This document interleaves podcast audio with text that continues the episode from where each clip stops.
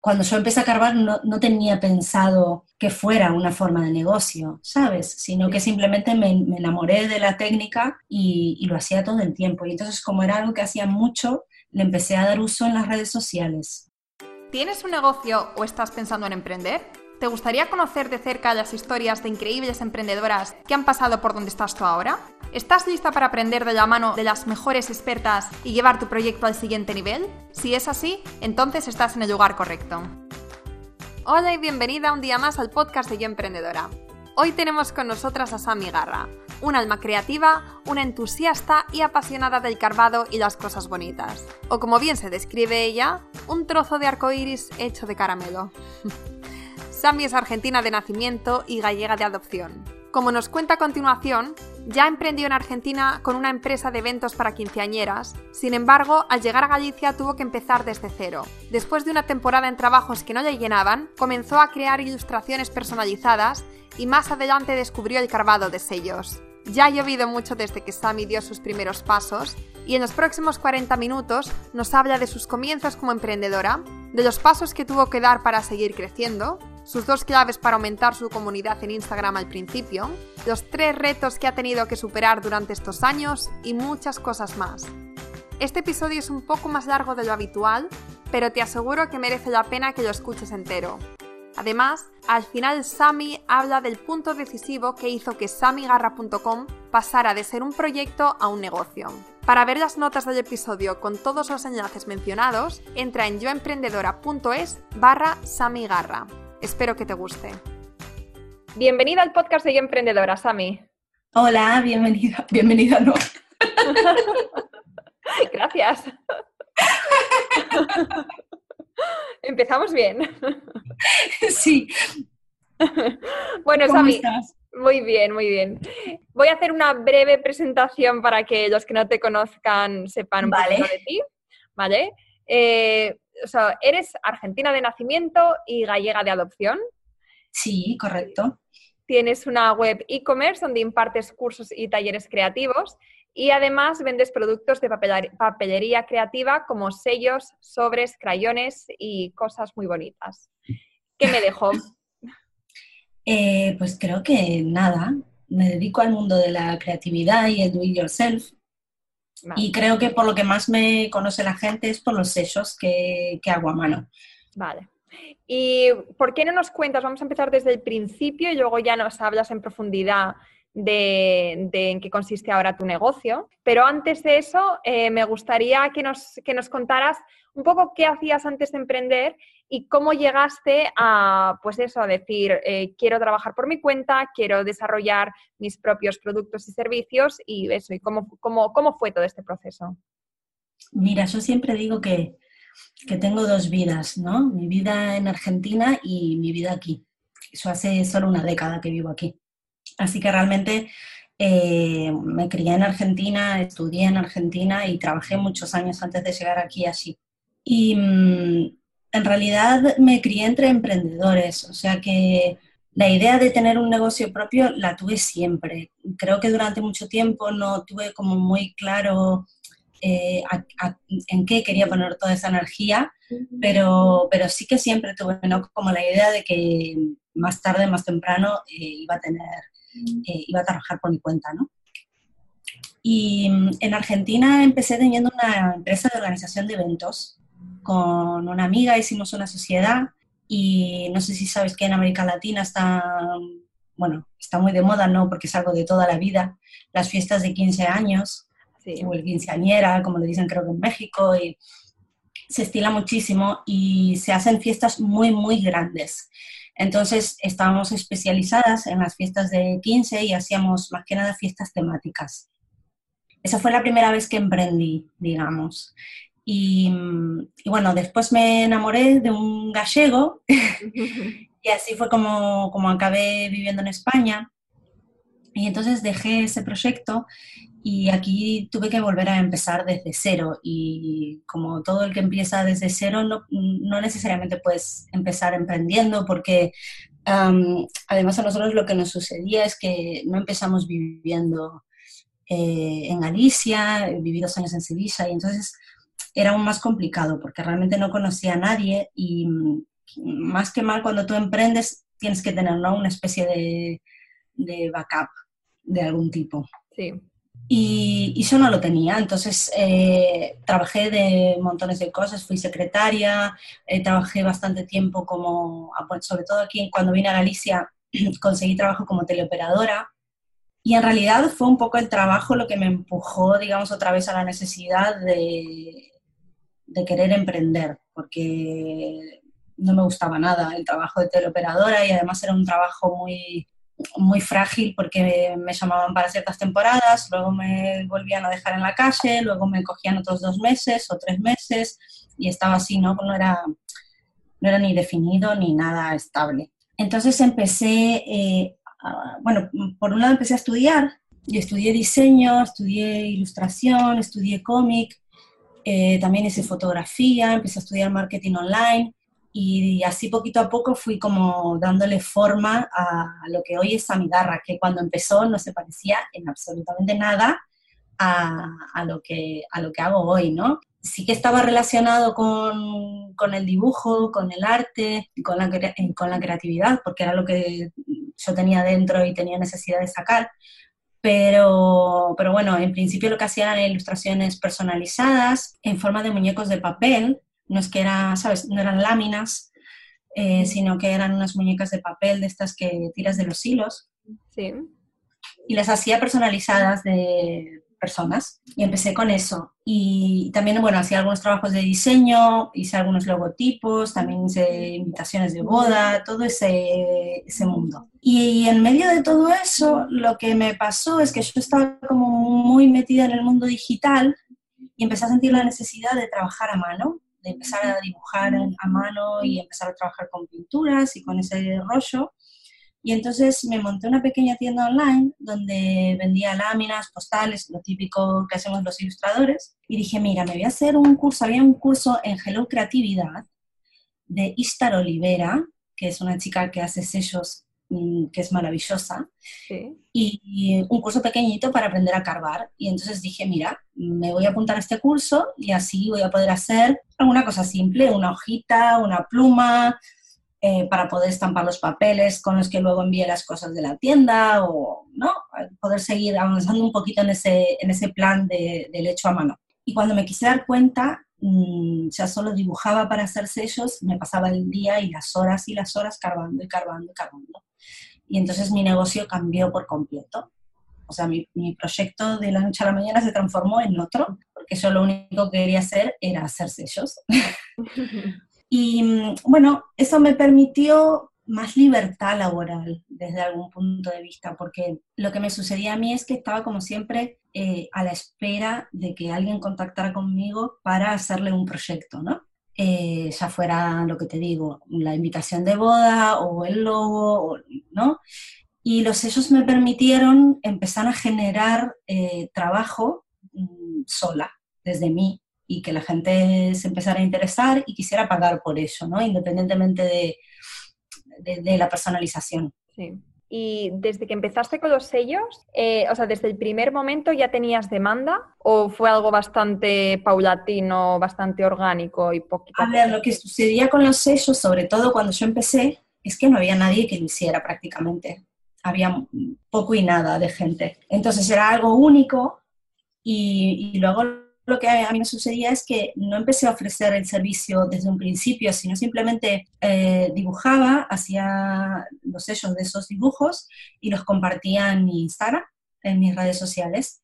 Y claro, de repente eso se fue haciendo como una bola de nieve, fue lo que hizo que la gente me conociera muchísimo más, que la gente se empezara a interesar, que entonces empezara a vender los sellos que hacía. Luego salió la posibilidad de empezar a hacer talleres y entonces saqué el curso online y poquito a poco eso fue mm, creciendo, pero más desde el punto de vista de, digamos, sí, sí que fue orgánico realmente, porque cuando yo empecé a carbar no, no, tenía pensado que fuera una forma de negocio, ¿sabes? Sino que simplemente me, me enamoré de la técnica y, y, lo hacía todo el tiempo. Y entonces como era algo que hacía mucho, le empecé a dar uso en las redes sociales, porque era lo que me permitía tener material para subir y para comentar casi a diario, ¿no? Sí. Que es un poco lo que nos sucede en las redes sociales, que uno se mete y luego necesita generar contenido. Claro. Y a mí los me permitieron eso, me- era el contenido que tenía diariamente. Y entonces la gente, claro, le empezó a llamar la atención. Yo fui siendo cada vez mejor, porque al carbar tanto mm, fui mejorando la técnica mucho. Y, y entonces al final conseguí hacerme conocida, digamos. ¿Y tú dirías que Instagram ha sido la plataforma principal para darte a conocer? Yo a día de hoy incluso sigo convencida de que sin Instagram mm, Sammy Garra no sería nada. Eh, es donde tengo el mayor flujo de, de seguidores, es donde tengo la mayor interacción, es de donde me viene el trabajo. To- toda, digamos, todo lo que estuvo relacionado con que mi negocio creciera nació primeramente en Instagram. Vale. Y entonces en Instagram ahora mismo tengo aquí apuntado que tienes 21.400 seguidores, ¿cierto? Sí, cierto. Y además tienes mucho engagement en tus posts. O sea, cada vez que subes algo tienes un montón de me gustas, de comentarios. O sea, se nota Bueno, que no tienes una tantos comunidad. como me gustaría, si te soy sincera. si te soy sincera. Eh, creo que hay gente con, con, incluso con bastantes menos seguidores que tienen más engagement aún. Y me encantaría mm, aprender a hacer eso. Eh, pero a ver, no me puedo quejar. Si es verdad que, que tengo una comunidad muy bonita, muy fuerte y, y muy fiel. ¿Y cuáles han sido, digamos, eh, tus claves para crear esta comunidad en Instagram? Eh, yo creo que lo más difícil, lo que más, más trabajo me costó fue llegar a los primeros mil. Eso me costó mucho. Y un truco que yo tuve, eh, por lo menos hasta los primeros 5000, que lo cumplía mm, a propósito, digamos, era eh, meter eh, artículos o productos de otras personas que, que tuvieran mucho más, eh, muchos más seguidores y muchos más, mm, ¿no? Eh, mucho más engagement y, y- y que fueran mucho más grandes eh, y compartirlos en mi cuenta. Eh, algo que a mí me hizo crecer mucho, muy mucho fue participar en los concursos de Mr. Wonderful. ¿no? ¿Sabes los concursos de fotografía de, de Mr. Wonderful? Conozco la marca, pero no sabía que tenía un concurso. Pues ellos, sí, ellos hacen eh, cada cierto tiempo, bastante seguido, hacen concursos de fotografía creativa. Tú tienes que utilizar sus productos, pero el, digamos que la idea es que, que no sea una foto de producto normal, sino que te, te curres la parte de la creatividad. Vale. Y, mm, y bueno, según el concurso tienen mm, premios más o menos interesantes. Yo empecé a participar en esos concursos y gané uno. Y el día que gané uno fue cuando llegué a los mil. Y a partir de esos mil, debo reconocer que no es que ha sido súper fácil, pero sí que ha sido un poquito más fácil. Eh, y después lo que hice fue mm, estudiar mucho y analizar mucho eh, lo que sucedía con otras cuentas.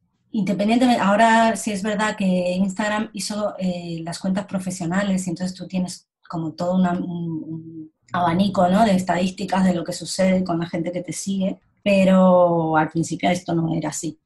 Y entonces era más difícil saber mm, a qué reaccionaba la gente y, analizar por qué. Y entonces yo lo que hacía era un poco eso, analizar qué pasaba en, en mi propia cuenta cuando subía cosas, cómo reaccionaba la gente según qué subiera, según cómo fuera la fotografía, según cómo fuera el texto, y por otro lado analizaba qué pasaba con las cuentas que, que yo creía que funcionaban muy bien, ¿no?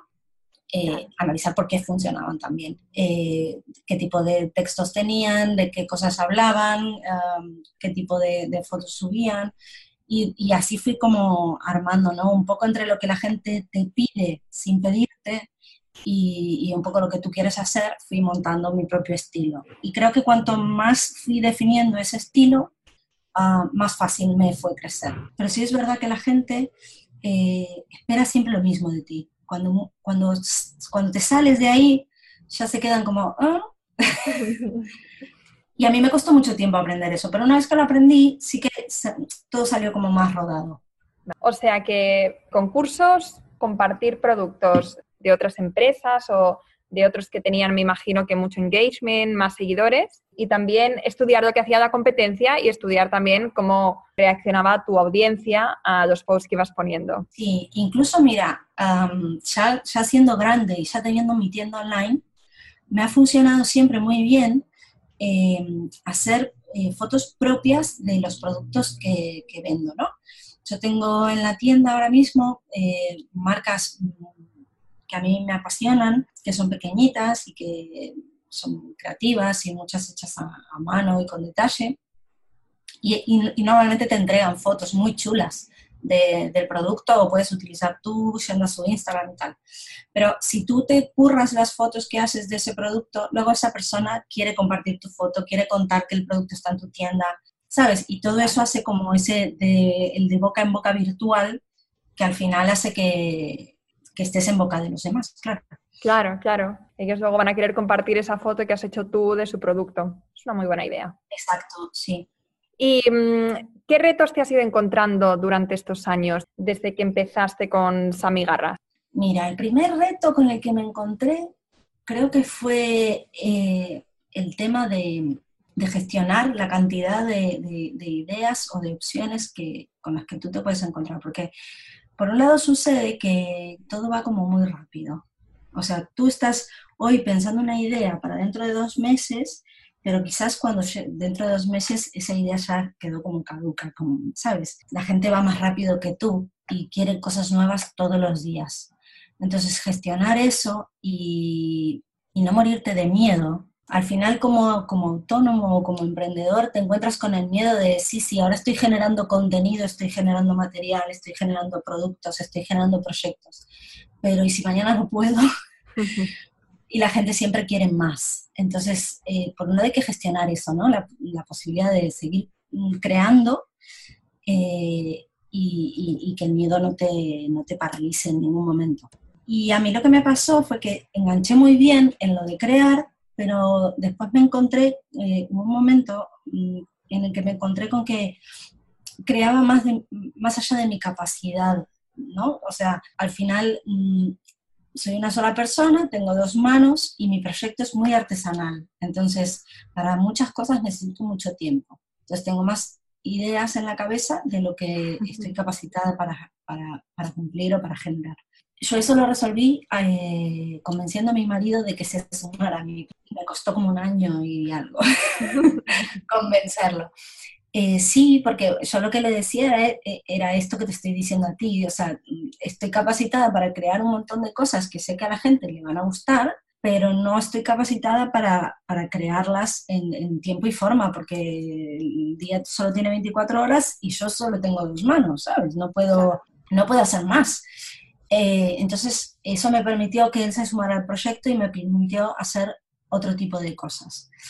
Eh, que, tenía en la cabeza y empezar a darles forma, ¿no? Y así fue como conseguí pasar del proyecto al negocio, porque sola no hubiera podido. Eh, al final, el problema del autónomo, según el tipo de negocio que tengas, pero si es bastante artesanal como en mi caso, eh, el, problema es, ese, es que el, tiempo es el tiempo, ¿sabes? Y lo tienes, lo tienes limitado, aunque, aunque quieres poner todo tu tiempo en tu proyecto. Y luego ahora, una vez que, pasó esa etapa de, necesito ayuda y no la tengo, ahora que sí la tengo y que he conseguido darle forma a esa migarra y convertir a esa migarra mm, o acercar a esa migarra a lo que quiero, eh, tuve que empezar a luchar con la motivación, con la desmotivación más bien. Porque cuando ya pasa mucho el tiempo y tal, ¿sabes? Hay cosas que, como que te tienes que, obligar a sentirte motivado cada día para, seguir creando. Y no siempre es tan fácil como parece. Pero también es cierto que, el negocio, sobre todo a medida que va creciendo, te va dando palos y claro, tú tienes que recibir el palo, caerte, volver a levantarte y seguir motivado al día siguiente como si el palo no se hubiese dado. Y no siempre es fácil. La verdad es que no siempre es fácil. A mí esto no me había pasado nunca, pero el año pasado me pasó que mm, tuve un palo gordo y mm, porque tuve un problema, queríamos crear producto propio y tuve un problema con, el proveedor más importante, que me salió rana, pero rana perdido, y me dio muchos dolores de cabeza. Y eso me desmotivó un montón, un montón, porque además a mí lo que me sucedía es que tenía, mm, yo suelo planificar muy a largo plazo y todo lo que tenía planificado a corto y largo plazo dependía de esos productos y al no salir esos productos mm, se me fue el plan a tomar viento y entonces tuve como que salir un poco de la depre y decir, vale, hay que volver a sentarse, hay que volver a planificar todo, hay que olvidarse de esto y, pensar otras opciones. Y claro, mm, tú cuando tienes un negocio, esto tienes que reaccionar rápido, porque si no te caes. Exacto, o sea, tienes que, que, reaccionar, como tú has dicho, muy rápido. Y luego, además, los baches los tenemos todos, pero lo importante también es quedarse con esas lecciones que, aprendes cuando estás abajo. O bueno, cuando ya has salido y cuando puedes verlo todo con mejor perspectiva. Creo que el truco está en, en cuando te has caído y estás eh, sumido en la miseria, como quien dice, tener muy, muy claro que ya vas a subir. O sea, que, que esto es una montaña rusa, a veces está abajo, a veces está arriba y no pasa nada. Porque si no, mm, te, te cuesta mucho más tiempo salir. Y cuanto más tiempo pierdes, pues tiempo perdido es. Es verdad. Y tú, de, este problema que tuviste con el proveedor, ¿cuál es la lección que, has aprendido de esto? Ay, mira, todavía, todavía lo estoy intentando procesar, para ser sincera. Siento sacarte un tema que a lo mejor no pasa nada, no pasa nada.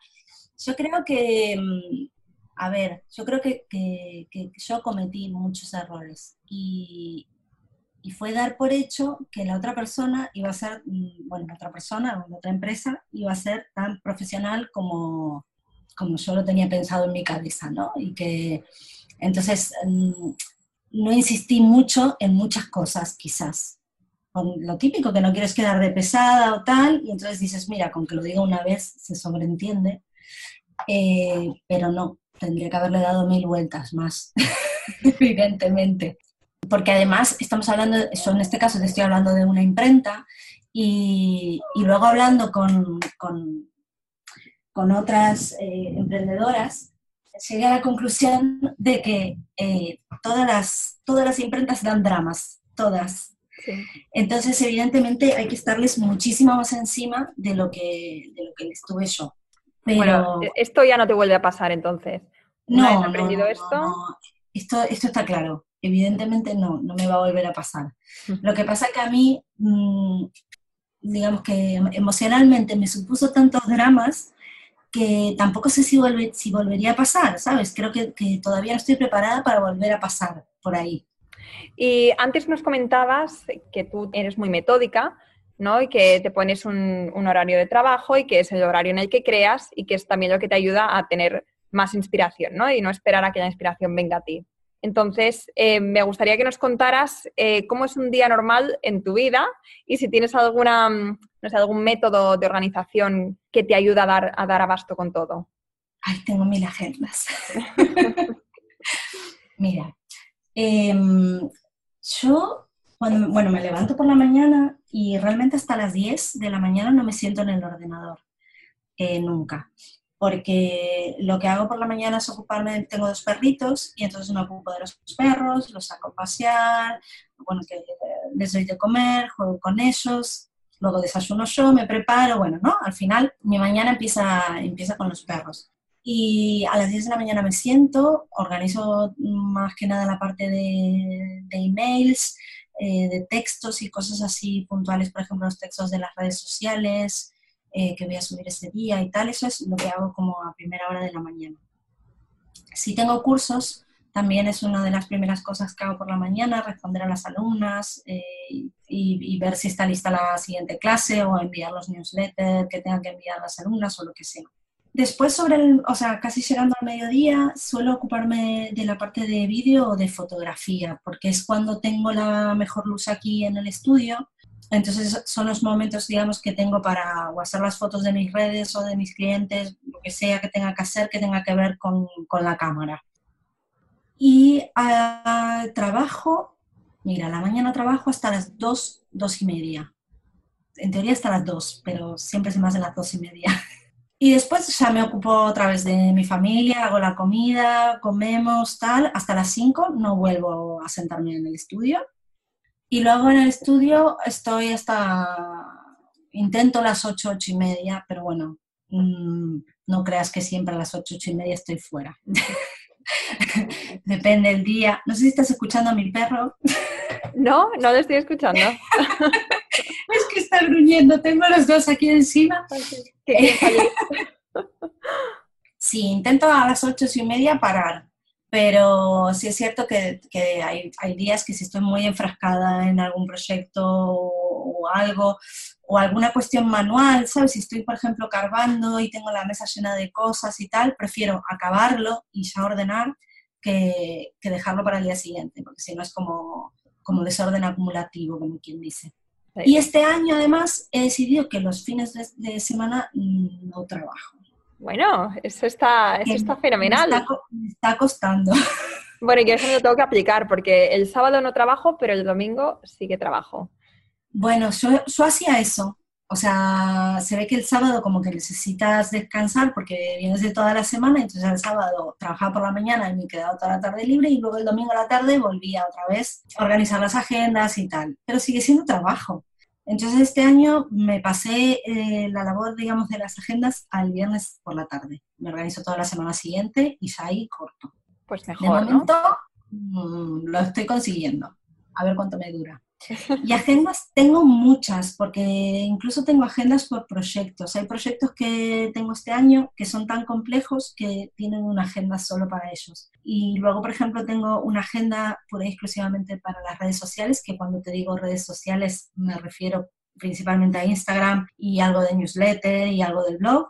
Y, después tengo otra que es para eh, toda la parte de fotografía ya sea lo que, lo que tengo que hacer yo para las redes sociales o, para mis clientes, pero digamos que tengo toda la parte de fotografía acomodado ahí, intento, intento trabajar siempre por bloques para que sea más, uh, más práctico, ¿sabes? Eh, incluso como yo tengo el estudio en casa, eh, cuando salgo a la calle intento juntar muchas tareas no, salgo a la calle por un recado, sino que junto todos los recados de la semana y me tomo un día y lo hago. Y así más o menos hago con el trabajo también. Intento montarlo por bloques porque se me da muy bien sacar como el trabajo en cadena, como si fuera una pequeña fábrica, ¿sabes?, de montaje. Así es como consigo llegar a, todo lo que tengo que hacer, porque si no sería imposible. Mm. Al final yo creo que lo de trabajar en bloques es una manera estupenda porque aparte de que evitas estos tiempos muertos de cuando cambias de tarea a tarea y que al final se pierde mucho tiempo, pero además es verdad que yo encuentro que si dedico pues eh, un día o una mañana entera a hacer los blogs eh, o editar el contenido del podcast o todo eso, pero lo hago todo de una, entonces como que mi mente está mucho más dentro de, de lo que estoy haciendo y entonces soy mucho más rápida, tengo mucha más inspiración y la cosa va mucho más rápida y mucho más fluida. Pero cuando estás cambiando, eh, para mí por lo menos no, a mí no me funciona tan bien. Yo es que además si mezclo muchas, yo intento, eh, a veces según el trabajo lo tengo montado como por semanas, ¿no? Eh, o sea, hay una semana al mes que cargo, por ejemplo, para que te des una idea. Que, que no significa que estoy todo el tiempo cargando, pero estoy o haciendo diseños nuevos que luego van a acabar siendo un sello, o viendo qué opciones de estampado tengo, o, o cargando literalmente, o haciendo vídeos para luego poder subir a mis redes sociales o lo que sea. Sí. Pero, mm, pero me cojo, digamos, como una semana al mes, porque si no, se me, se me despista y acabo o haciendo cargado de más o de menos, como quien dice, ¿sabes? Yo creo que si cuando lo mezclo empiezo como a procrastinar sin darme cuenta. Entonces, por eso es que intento hacerlo en bloques. Y, y luego, por ejemplo, con los cursos y tal, intento, sobre todo cuando es el momento de, generar el contenido que va a ir en, el futuro curso, eh, también intento hacerlo de esa forma. O me tomo dos días a, a la semana para, para ir haciéndolo y montándolo y tal, o me tomo una semana al mes directamente donde solo hago eso. Claro. Bueno, pues ya estamos terminando. La última parte es, te voy a hacer unas preguntas cortas y tú simplemente tienes que contestar con una, dos frases, pero vamos, de manera muy breve. Voy a hacer el esfuerzo, acuérdate que soy argentina. vamos a ver. ¿Tienes algún truco, hábito o rutina que te ayude a mantener un buen equilibrio entre tu vida personal y profesional? Bueno, no lo cierto es que no. Em, creo que, el, el, hábito que he cogido este año, que es, eh, es, nuevo y lo estoy probando, es el que te digo de los fines de semana no volver a entrar en el estudio. Porque el hecho de tener el estudio en casa hace que trabajes más de la cuenta, ¿sabes? Muchas veces pasas por aquí y ves algo, te acuerdas de algo y entras y ya te pones a trabajar cuando no toca. Entonces, eh, ahora lo que estoy haciendo es los viernes por la tarde, cierro la puerta y hasta el lunes mm, no se abre. No hay nada. vale. Eh, háblanos de algún hábito que te ayude a ser productiva a diario y dar lo mejor de ti. Pues yo creo que mm, lo que te comentaba hoy, que hago por las mañanas, es salgo a pasear con los perros y, o sea, yo me levanto por la mañana, eh, me preparo para salir a la calle, es lo primero que hago, salir con mis perros a la calle. Y creo que eso, mm, no sé, me predispone el día de una manera completamente distinta, ¿sabes? Mm, salgo a la calle, me da el aire, paseo, estoy pensando en mil cosas a la vez y en ninguna. Eh, no sé, creo que, eso me ayuda eh, a poder afrontar el día con, fuerza y, con la creatividad que necesito tener cada día. ¿Has tenido que hacer alguna cosa que te sacara por completo de tu zona de confort? Sí. Hace muy poco, eh, bueno, yo tengo un estilo de fotografía muy, muy característico muy candy candy, que le digo yo, ¿sabes? Con cartulinas de color y tal.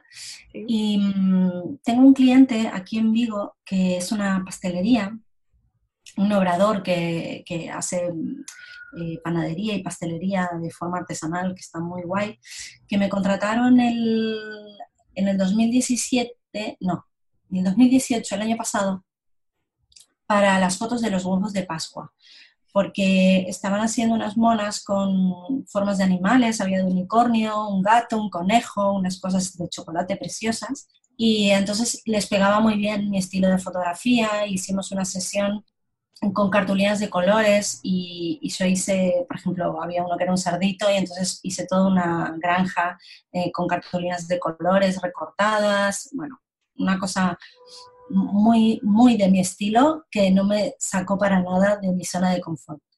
Pero luego cuando llegaron las navidades, ese cliente volvió a contactar conmigo y me pidió una cosa que no tenía absolutamente nada que ver conmigo. Y lo sabían. O sea, ¿sabes cuando un cliente te contacta y te dice, sé que te voy a sacar de tu zona de confort, sé que esto no tiene que ver contigo, pero quiero que lo hagas tú? y claro, era un, eh, con temática navideña, con colores en azul y dorado, em, tonos muy oscuros. Y la idea era que fueran todas fotografías en clave baja, que se viera harina volando o el azúcar glass cayendo. No sé, una cosa que, que, me dio muchos dolores de cabeza. me gustó muchísimo hacerlo, porque además estoy muy contenta con el resultado, quedaron fotos preciosas, pero sí es verdad que, que me costó mucho trabajo, porque no tenía absolutamente nada que ver a lo que estaba acostumbrada nada, yo creo que al final de todas, de todas esas cosas se aprende. Yo aprendí un montón de trucos de fotografía que hasta ese momento eh, como no había usado nunca, no los conocía. Eso te iba a decir. Son estos momentos en los que tienes que salir totalmente de tu zona, cuando te fuerzas a aprender y al final pues avanzas y, estás luego súper contenta normalmente con el resultado. Pero claro, es el proceso lo que te cuesta y te da dolores de cabeza y bueno. Incluso yo creo que cuesta aceptar. De, a mí, digamos, dije que sí porque el cliente estaba 100% seguro eh, y confiado de que quería que lo hiciera yo y que, iba a salir hermoso y súper bien. Pero lo cierto es que todo en mi interior, cuando me lo propusieron, decía, di que no, di que no. Entonces, claro, ¿sabes? dar el paso y decir, vale, me atrevo, sí, vamos a hacerlo, eh, creo que es la parte más difícil. Después, al final, mm, si eres profesional y lo que estás intentando es hacer bien tu trabajo, vas a aprender, no hay otra. Claro. Bueno, eh, nos quedan eh, cinco preguntas. Venga. ¿Vale? Si pudieras volver a los comienzos de tu negocio, ¿qué te dirías? Ay, me diría tranquila. tranquila que va a llegar. Vale. ¿Cuál es el mejor consejo que te han dado? Mira, el mejor consejo que me han dado, eh, a ver, no sé si, cuenta como consejo, pero mm, una de las mejores cosas que, que, aprendí, y aprendí gracias a otra persona, porque de mí no hubiera nacido nunca, es el hecho de que mm, para llegar lejos hay que aprender a delegar. Porque creo que eh, cuando emprendemos, sobre todo en este tipo de emprendimiento, ¿no? que uno empieza solo y que tiene como un hijito eh, y está súper convencido de que, de que solo uno puede darle lo mejor a ese hijito y hacerlo bien y tal, eh, cuesta mucho delegar, cuesta mucho delegar. Eh, estamos convencidos de que nadie lo va a hacer como nosotros y en realidad eso es una de las mejores cosas que he hecho. Aprender a, eh, según en qué trabajo, a contratar a otra persona, incluso aunque yo sea capaz de hacerlo, ¿sabes? Pero entender cuándo tengo tiempo, cuándo no tengo tiempo y cómo está funcionando mi negocio y cuándo, cuándo necesito eh, de un tercero. Claro, porque si al final estás haciendo todas esas tareas y son cosas que, que podría estar haciendo otra persona porque no, no es las tareas donde tú sacas a reducir todo tu potencial y toda tu creatividad, sino cosas más administrativas que podría hacer cualquier persona. Entonces, al final lo que estás haciendo, que justo es algo que leí en un libro que me estoy leyendo ahora, que se llama Los siete hábitos de la gente altamente eficiente, que por cierto es un mm. libro buenísimo, comentaba el, el autor que justamente eso, cuando haces todas estas tareas tú, te conviertes en, en un administrativo de tu propia empresa y, pierdes esa visión general, esa visión, el liderazgo y, la visión de hacia dónde quieres ir. A mí me costó aprenderlo, la verdad. Eh, debo ser sincera, justamente por esto que te digo, porque siempre creí que como yo no, no lo iba a poder hacer nadie. Soy de ese tipo de personas, es horrible. Y, y, al final entendí que, que, hay muchas cosas, y no solo las que son 100% administrativas, hay muchas cosas eh, que se pueden delegar perfectamente y que lo único que consigues con eso es agilizar el trabajo, ¿sabes? Tener cuatro manos en vez de dos o, cinco o seis o las manos que hagan falta. Que muchas veces es verdad que, por ejemplo, lo que me sucede a mí es que yo estoy en un momento en el que no podría contratar empleados porque no puedo, no tiene capacidad mi negocio para eso aún, pero sí es verdad que puedes eh, según en qué momento y según en qué proyecto y en qué época del año, contratar a un tercero que te, dé, que te eche una mano, según en qué cosas, claro. Claro. Em, o gente que lo haga todo el tiempo, como los gestores, por ejemplo, también. Eso. ¿Y cuál dirías que es el secreto de tu éxito? Creo que ser yo misma. En, esto suena muy a, demasiado, a algo demasiado dicho demasiadas veces, no me gusta cómo suena. Pero, mm, pero lo cierto es que mm, sobre todo al principio, porque sí es verdad que luego uno empieza a fijarse más en esas cosas, empecé haciendo un proyecto que era para mí. Es verdad que quería vivir de él, pero, pero solo me importaba lo que me importaba a mí. y, de repente me di cuenta que allá afuera había un montón de gente que también tenía mis gustos y que también le importaba lo que a mí y, que, y que, podía crecer ¿no? con esa gente y para esa gente. Y creo que, que en parte el secreto eh, un poco está ahí en, en, ser espontáneo, en ser real y, y, no autoinventarte nada. ¿Y qué consejo le darías a otras emprendedoras? Más que un consejo, es una cosa que parece que, que, no pensamos nunca en ella cuando, cuando queremos emprender. Y es que, mm, sobre todo al principio, creemos que nuestro emprendimiento va de lo que queremos hacer. Y en realidad si realmente tú quieres convertir en un negocio o en un proyecto rentable eso que te gusta hacer, el 90% de lo que hagas mm, va a ser otra cosa. Porque, claro, para ser rentable hay que tener en cuenta muchas cosas, sobre todo al principio cuando no puedes contar, ¿no? contratar a alguien que te lleve los números o a, alguien que te organice el tiempo o lo que sea. Sí. Entonces yo creo que es muy valioso eh, saber cuándo cuándo aprender y cuándo contratar. Exacto, que esto está ah. muy relacionado con lo que estabas mencionando antes. Sí, porque es muy importante aprender. Yo creo que para, emprender hay que aprender primero. Esto estoy, pero 100% convencidísima. Incluso aunque tú creas que, sabes, porque hay algo que dominas muy bien, nunca te va a venir mal eh, ir a, hacer eso que tú sabes eh, en la clase de otro, porque ese otro seguro que tiene mil cosas que enseñarte porque, porque es otra persona que no eres tú. Y todos tenemos formas distintas de ver la vida y de hacer las cosas. Entonces creo que es muy valioso eh, aprender si quieres emprender, incluso en el, dentro del ámbito en el que te quieres mover. Y luego también creo que que hay que saber separar y entender qué tienes que aprender. Porque muchas veces al principio, con esto de que o no tienes mucho dinero para invertir o lo que sea, quieres aprender cosas que en realidad no te van a servir para nada. Como por ejemplo, no sé, te doy un ejemplo cualquiera. Eh, quiero aprender diseño web porque me voy a hacer mi página web. Vale, y luego con eso, ¿qué vas a hacer? ¿Vas a diseñar páginas web para los demás o qué utilidad va a tener realmente ese aprendizaje? ¿No es más fácil buscar otra opción y aprender algo que realmente sí te sea para ti rentable a largo plazo, para ti, para tu negocio? No sé, creo que, que aprender es súper valioso, pero que hay, que hay que analizar bien eh, en qué, qué es lo que vamos a aprender. Además, como los emprendedores tenemos que hacer al principio de todo, tenemos que ser eh, nuestros copywriters, nuestros, la, persona que nos diseñamos las webs, que hacemos las fotos, que hacemos todo. Si queremos hacerlo todo, a ver, está bien hacerlo todo bien, pero si te quieres formar en todo, absolutamente todo, es que al final te vas a pasar la vida formándote sobre cosas que realmente eh, son importantes, pero eh, estás quitándole mucho tiempo a otras que son prioridades, que es lo que te va a hacer realmente crecer y avanzar. Es verdad que es difícil saber a largo plazo qué es lo que uno acabará delegando y qué no, ¿no? Pero mm, es mucho más probable que, nunca delegues tus redes sociales y que siempre escribas tú y entonces necesites saber escribir, que, que hagas mil veces tu página web, por ejemplo.